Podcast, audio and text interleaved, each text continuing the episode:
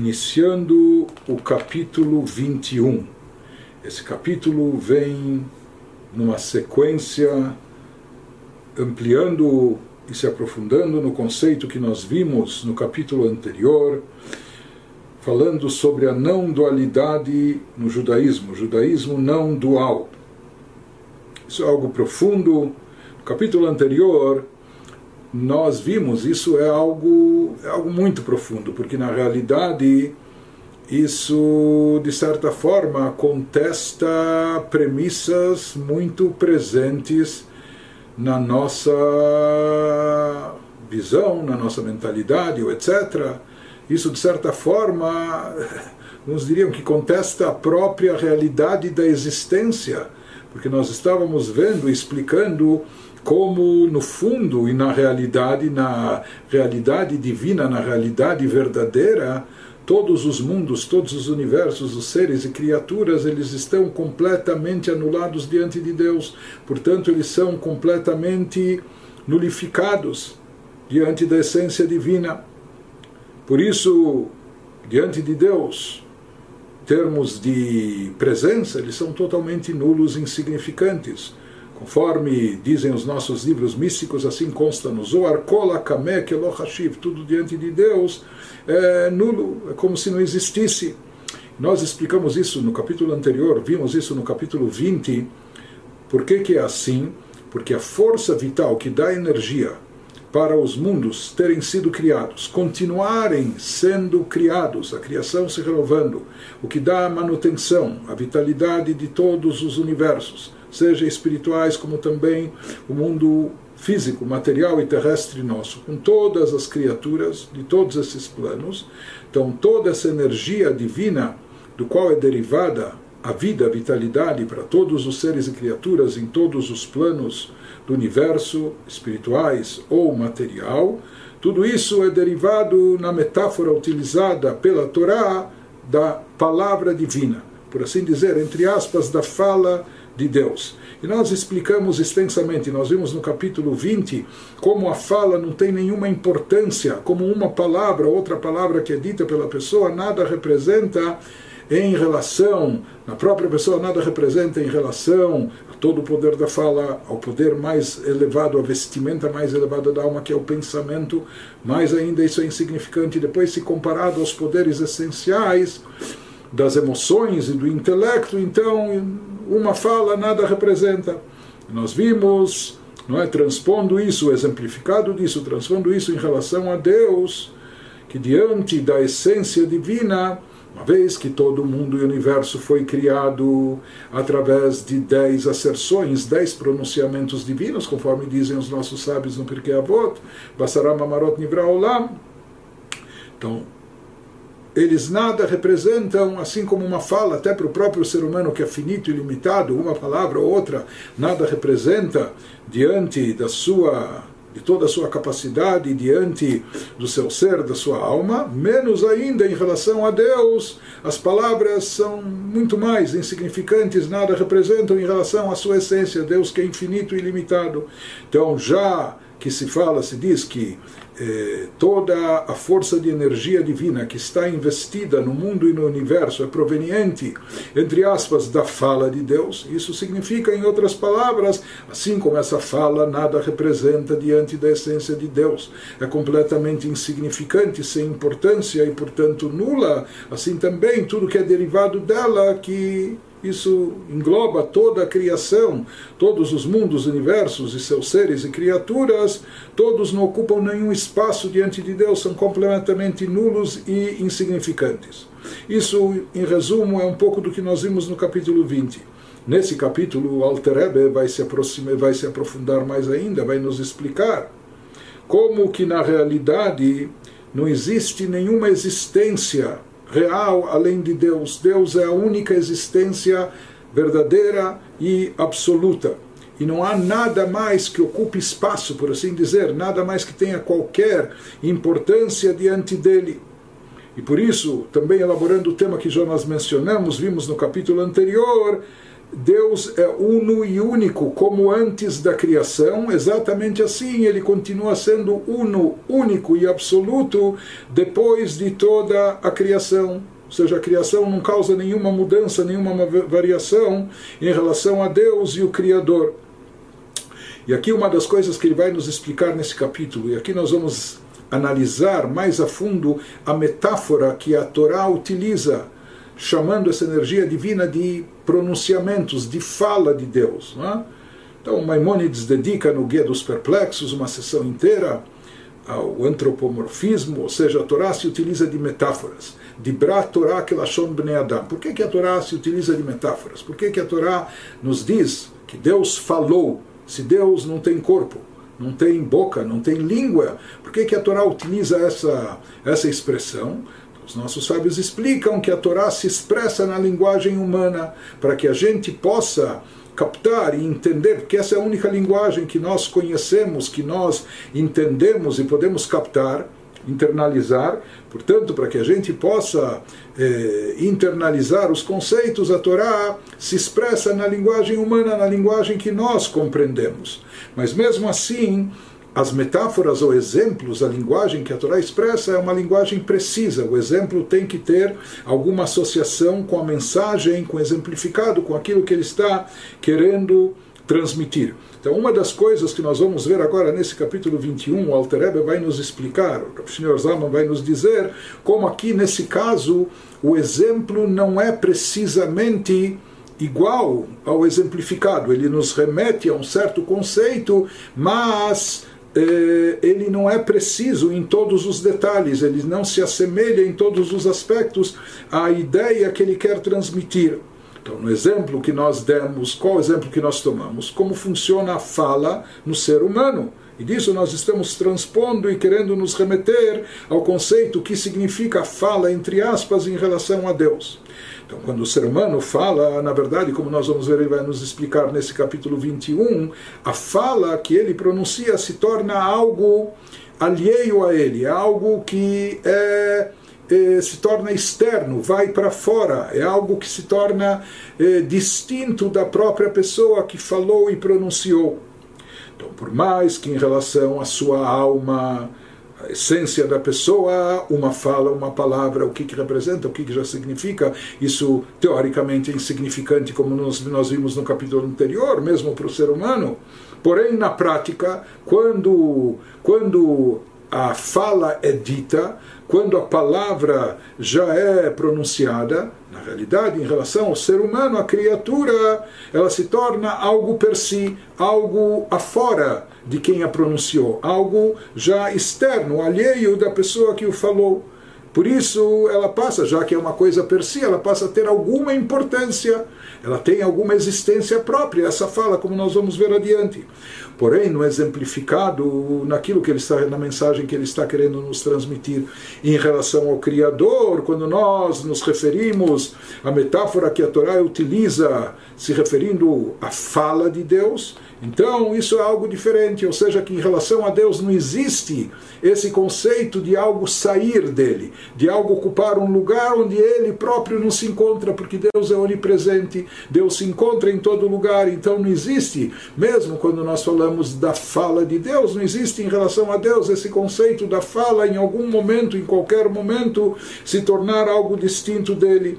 Ou seja, a fala, entre aspas, de Deus está sempre unificada totalmente com Ele. E uma vez que em relação a Deus a fala não é algo per si, não é algo alheio e distinto, mas sempre se encontra englobada e, portanto, também anulada na sua fonte, na sua raiz, né? assim como no ser humano, a fonte raiz da fala, a origem seria, seria é, o intelecto ou as emoções, que lá ela ainda não ocupa qualquer espaço, ela não se manifesta, está completamente internalizada, assim também em relação a Deus, mesmo essa revelação que a Torá chama de fala em relação a Deus, isso sempre, ela nunca, por assim dizer, sai para fora, porque ela não tem para onde sair.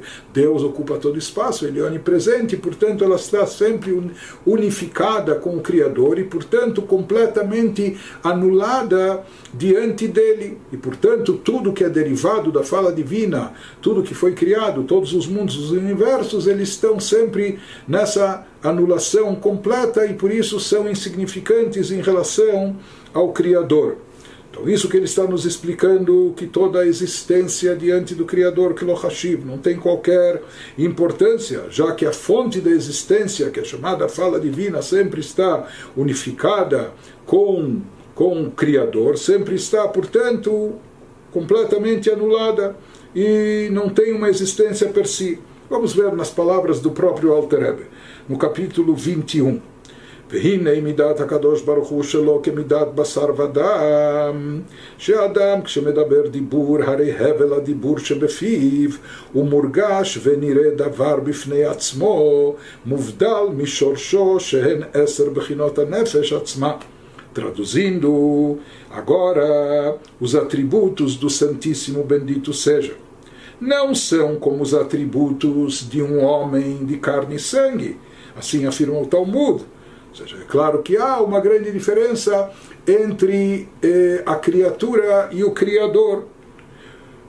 E aqui, no caso, quando a gente se refere à fala, ou em relação a Deus, a metáfora de fala, porque durante o processo de fala do ser humano, o que, que acontece? Quando a gente fala, o sopro que produz a fala, que é exalado através da boca da pessoa, é algo separado da pessoa. De fato, quando nós falamos, pronunciamos algo, então a gente está exalando é, algo, um sopro que sai da nossa boca, e isso sai de nós. Ou seja, é algo que antes estava dentro de nós, não é?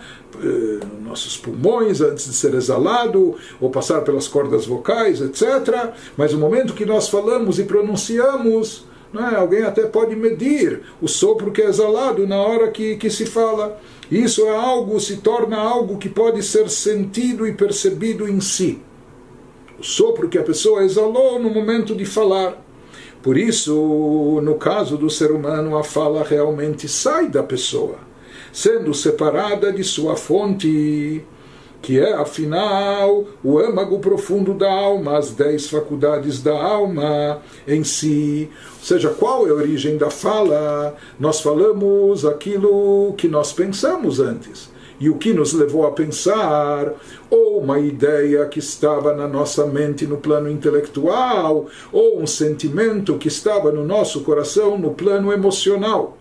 Porém, quando, quando essa ideia se encontra de forma abstrata ainda na mente da pessoa, ou o sentimento está expresso no coração, antes da pessoa pensar sobre isso, somente quando a pessoa começa a pensar, refletir sobre isso, é que começam a surgir as letras e palavras do pensamento, que vão dar origem depois às letras e palavras da fala verbais. É? Mas eh, quando tudo estava ainda na origem, na mente ou no sentimento da pessoa, aquilo ainda não tinha, era desprovido de linguística, não tinha letras ou palavras. Né? Mas aqui o que, que acontece? Houve um processo que aquilo que estava totalmente internalizado na pessoa, dentro da pessoa, né? de repente a pessoa falou, quando a pessoa falou, então de fato aquilo saiu dele, saiu até, como nós falamos, de uma forma física que pode ser medida, que pode ser mensurada. Então, a fala em relação à sua fonte e origem, né, que seria o, intelecto ou as emoções, ela não, é, ela não é nada, porque lá ela não existe, não existem sequer as letras e palavras ainda, quando a, a ideia está a nível eh, intelectual ou emocional elas só começam a tomar corpo em forma de letras e palavras quando isso sobe ao pensamento. Né? Mas, quando elas se encontram ainda no nível do intelecto ou das emoções, lá elas não ocupam qualquer espaço, elas não, não têm uma identidade ou existência per si. Mas no momento que a pessoa começou, é, essa ideia começou a tomar corpo dentro da pessoa, no pensamento e depois na fala, ela se torna já algo próprio não, ela tem uma existência própria, algo per si, e finalmente, quando a pessoa fala, pronuncia as palavras, então aquilo se separa da fonte origem, que era o intelecto e as emoções, e aquilo se torna algo per si, as palavras que ele pronunciou, as palavras que saíram da sua boca, que ele, aquilo que ele está externando, aquilo que ele está colocando para fora, isso se torna uma existência própria, algo per si.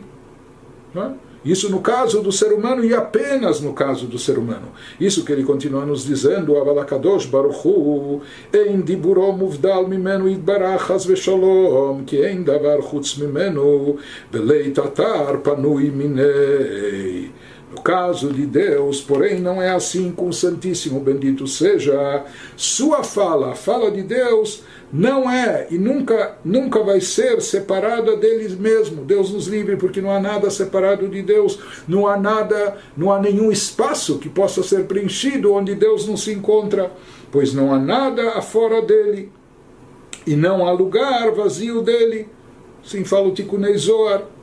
Portanto, uma vez que em relação a Deus mesmo que exista o conceito de fala que nós vamos procurar entender depois melhor o que significa, mas essa fala nunca, nunca sai para fora para um domínio externo, portanto ela nunca tem, ela nunca é considerada algo per si, ela nunca tem uma existência autônoma e própria, e portanto tudo que é derivado da palavra de Deus, no caso toda a criação, todo o universo, todos os seres e criaturas sempre estão dentro da divindade, unificados com ela e, portanto, anulados diante do Criador. Por isso ele nos diz, ולכן אין דיבורו יתברך כדיבורנו חס ושלום, כמו שאין מחשבתו כמחשבתנו, כדכתיב כי לא מחשבותיי מחשבותיכם, וכתיב כן גבהו דרכי מדרכיכם. Traduzindo, portanto, sua fala, a fala de Deus, não é como a nossa fala, Deus nos livre Assim como o seu pensamento, quando se fala em pensamento de Deus, também seu pensamento não é, obviamente, como o nosso pensamento. Conforme está escrito, e de fato, assim consta nas Escrituras, em Yeshayahu, no profeta Isaías, ele diz: Pois os meus pensamentos não são os vossos pensamentos. Isso significa que, mesmo quando a Torá se utiliza dessa metáfora, pensamento de Deus, o sistema, o que é considerado pensamento para Deus, nada tem a ver com o que nós conhecemos como pensamento, como o nosso pensamento. Está escrito não só o pensamento, mas também a fala e todo o resto. Em relação a Deus, há uma, há uma diferença eh, não só enorme, uma diferença eh, inalcançável, incomparável de todos os caminhos do Criador infinito e limitado, quando comparados com os caminhos, expressões da criatura humana. Né? Meus caminhos são mais elevados que os vossos caminhos, assim fala também no profeta Isaías. Portanto, ele nos diz, quando se fala, quando a Torá se refere à fala divina, isso é muito mais elevado e diferente, distinto da fala do ser humano. Por isso é que ele está nos alertando que há uma grande diferença na metáfora entre o exemplificado que a Torá quer nos transmitir e o exemplo que ela se utiliza, que é a fala do ser humano. A fala do ser humano se separa dele próprio num certo momento e é considerado algo já per si, né? autônomo, desligado, desvinculado, enquanto que a fala de Deus em relação a Deus não existe isso, sempre está completamente unificada com Ele. Porém, aqui nós temos que, nos, que entender ou seja, nós sabemos que no ser humano a diferença entre o pensamento e a fala consiste no quê? Que o pensamento permanece dentro de nós, dentro do ser humano. O pensamento é algo interno, pessoal, particular, que está sempre dentro de nós. Enquanto que então, aqueles que dizem, será que tem telepatia ou ler o pensamento? Mas em geral o pensamento é algo que a pessoa tem para si, que está dentro dela. Enquanto que a fala é algo que a pessoa externa, algo que a pessoa coloca para fora. De acordo com o que nós explicamos anteriormente agora, acabamos de explicar o entender no Tânia, que a fala de Deus é diferente, ela também está sempre dentro de Deus, sempre está só no seu interior, ela nunca é colocada para fora. Então é necessário entender por que, que a Torá se utiliza dessa metáfora, por que, que a Torá chama isso de fala de Deus, pronunciamentos divinos, né? no que se assemelha com a, fala, com a fala do ser humano.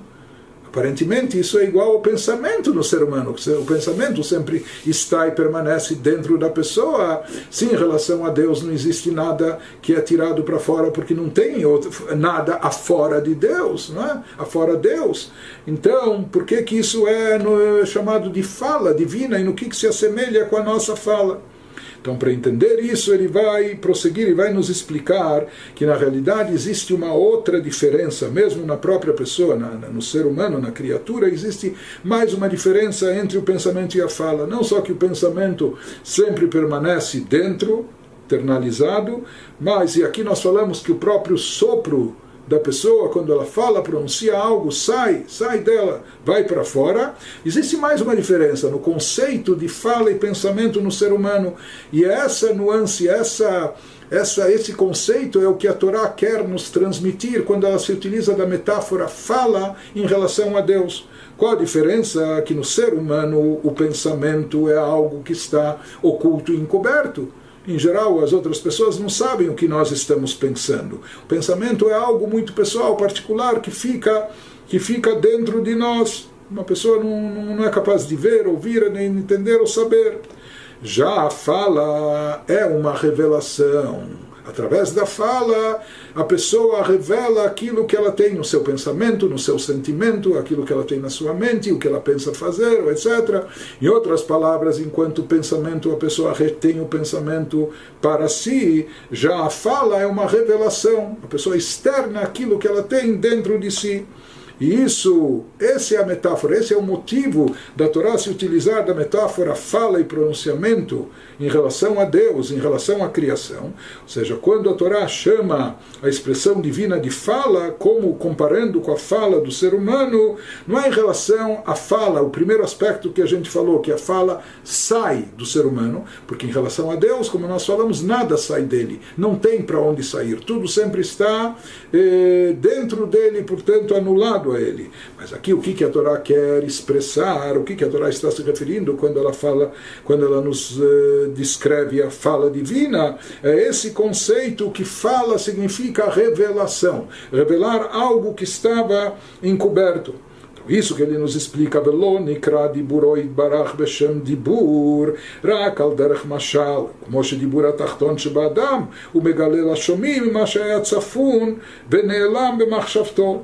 O termo fala só é usado metaforicamente na Escritura em relação à fala de Deus no seguinte sentido: assim como por meio da inferior fala humana, ou seja, ser humano como um ser inferior. Através da sua fala, o indivíduo revela aos ouvintes o que estava escondido e oculto em seus pensamentos. Então, da mesma forma, esse conceito que a Torá quer transmitir, utilizando essa metáfora, esse exemplo, Kach ben sof baruchu, yetziat aor ve'achayut mimenu idbarach מההלם אל הגילוי לברוא עולמות ולהחיותם נקרא בשם דיבור.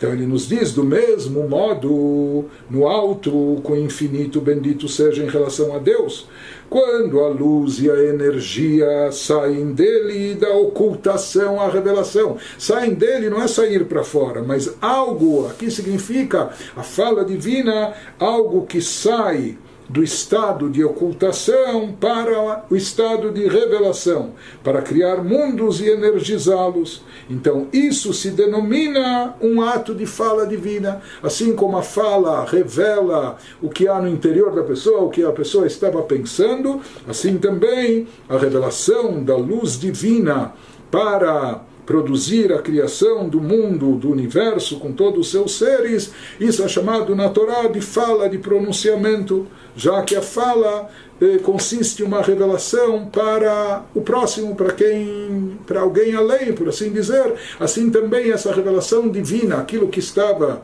em Deus, talvez só de forma latente, ou como potencial, potencial de criar com a criação, esse potencial foi revelado. Isso é chamado na Torá de fala, ou seja, que isso Deus cria, produz os seres e criaturas através de pronunciamentos. והן הן עשרה מאמרות שבהם נברא העולם, וכן שאר כל התורה נביאים וכתובים שהשיגו הנביאים במראה נבואתם. E é esse precisamente o processo metafísico em que consistem os dez pronunciamentos orais por meios dos quais o mundo foi criado, que haja luz, que haja os céus, etc., e assim por diante. Então é o mesmo processo, o processo de revelar algo que estava oculto.